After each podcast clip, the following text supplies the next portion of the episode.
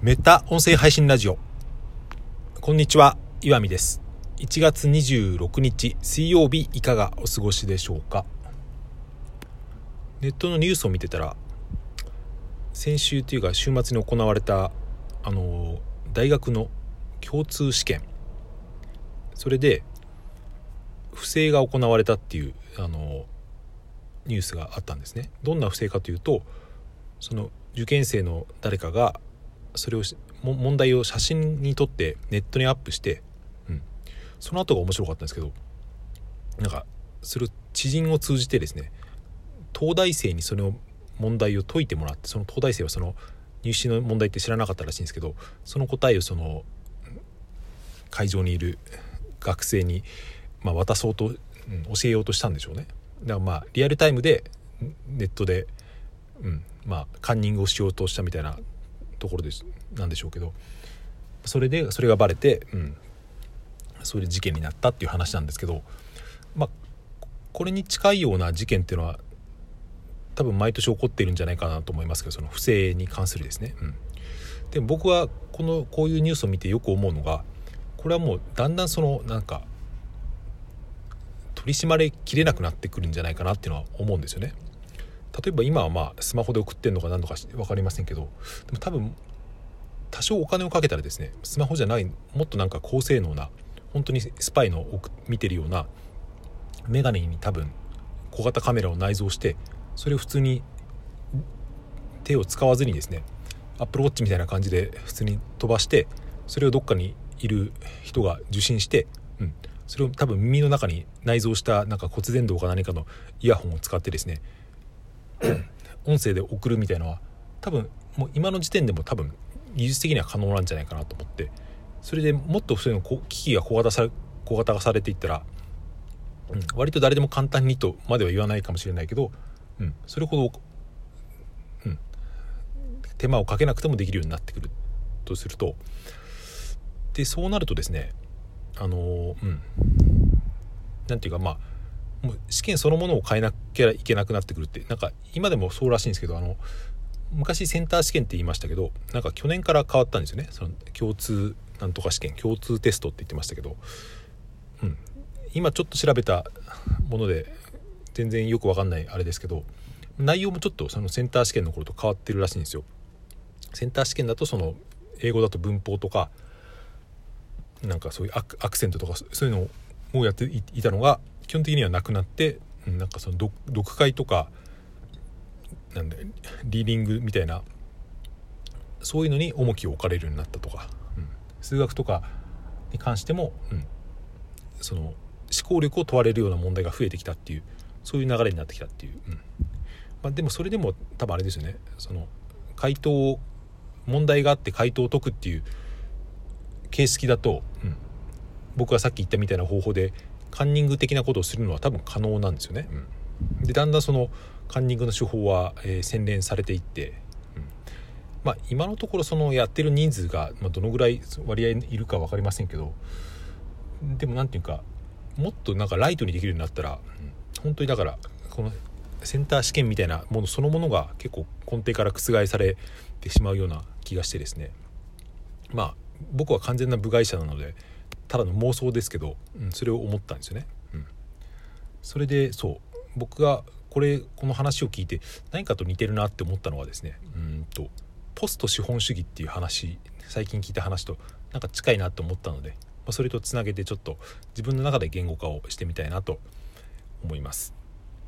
ポスト資本主義っていうのは、まあ、資本主義の次のものっていうことですけどこれ何で聞いたかというとあのポッドキャストの古典ラジオって有名なチャンネルありますけど最近ですねの新しい回で、うん、資本主義の歴史みたいなのですね、えー、いつもはあの人なんていうか1シリーズ8回とか10回ぐらいの放送なんですけど今回はその特別編みたいな感じで4回ぐらいの、まあ、短めというかの配信だったんですけどその最後にですね、まあ、そのこの古典ラジオをやっている、えーまあ、深井龍之介さんという方がメインなんですけどメインパーソナリティなんですけど、まあ、その方が経営している株式会社コテンっていう会社のな,、うん、なんていうか、まあ、実験をしますみたいな話をしてですね、まあ、それがどんな実験かというと、うん。えーと、古典ラジオのその法人サポーターを募る。なんか、えー、月に5万円から募募るっていう話をしていて今までもその個人サポーターっていうのは多分やってたんですよ。その1年何年か前ぐらいから、まあ、それ個人サポーターで月に、えー、1000円とか2000円とかから払うと、まあ、ちょっとした特典が受けられるみたいなまあこれは何て言うんだろう、うんまあ、課金みたいなもんですけどそれをもっとですね加速させてその法人サポーターでしかもですね基本的に特典はないっていうそういうものらしいんですよ。うんまあ、それにいたそれを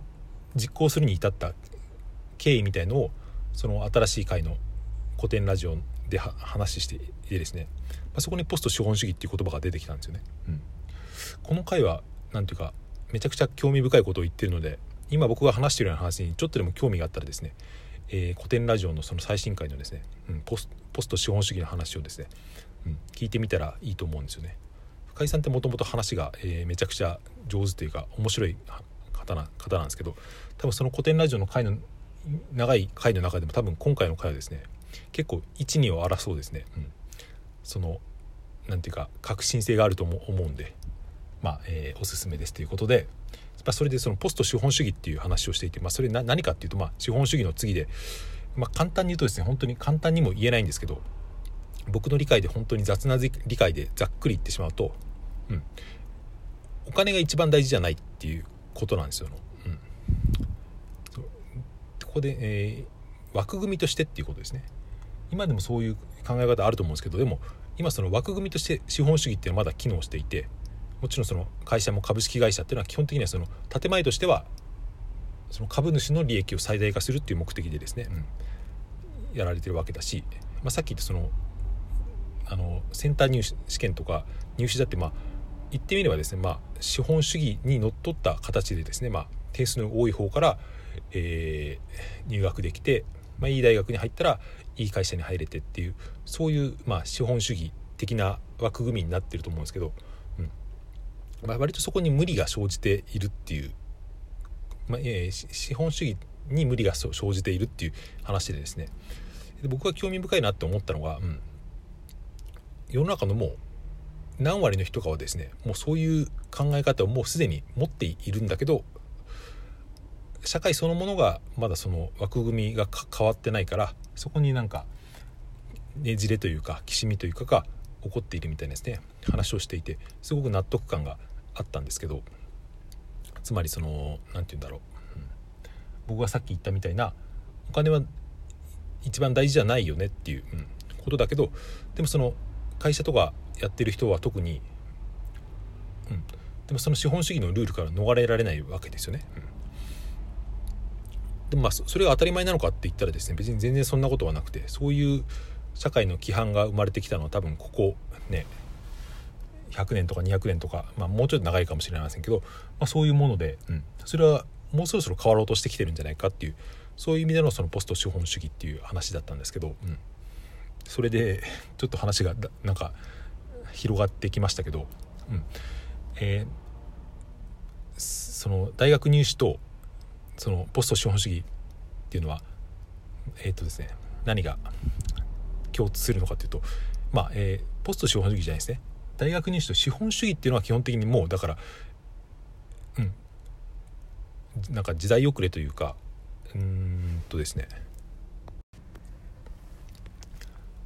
その現状にもう適応しなくなってきてるんじゃないかっていうことですよね。うん。まあ、革命というとかなりその大それた感じがするんですけど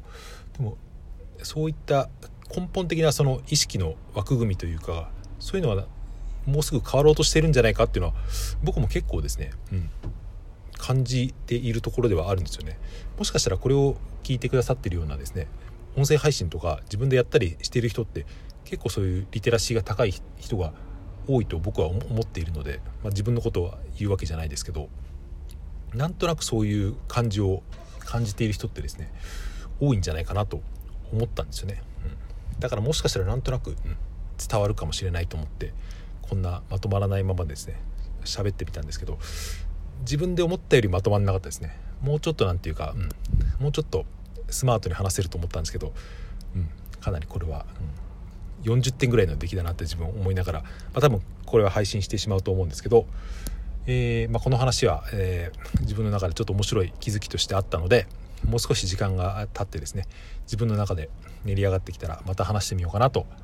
思いました。はい。終わります。ありがとうございました。良い一日をお過ごしください。さようなら。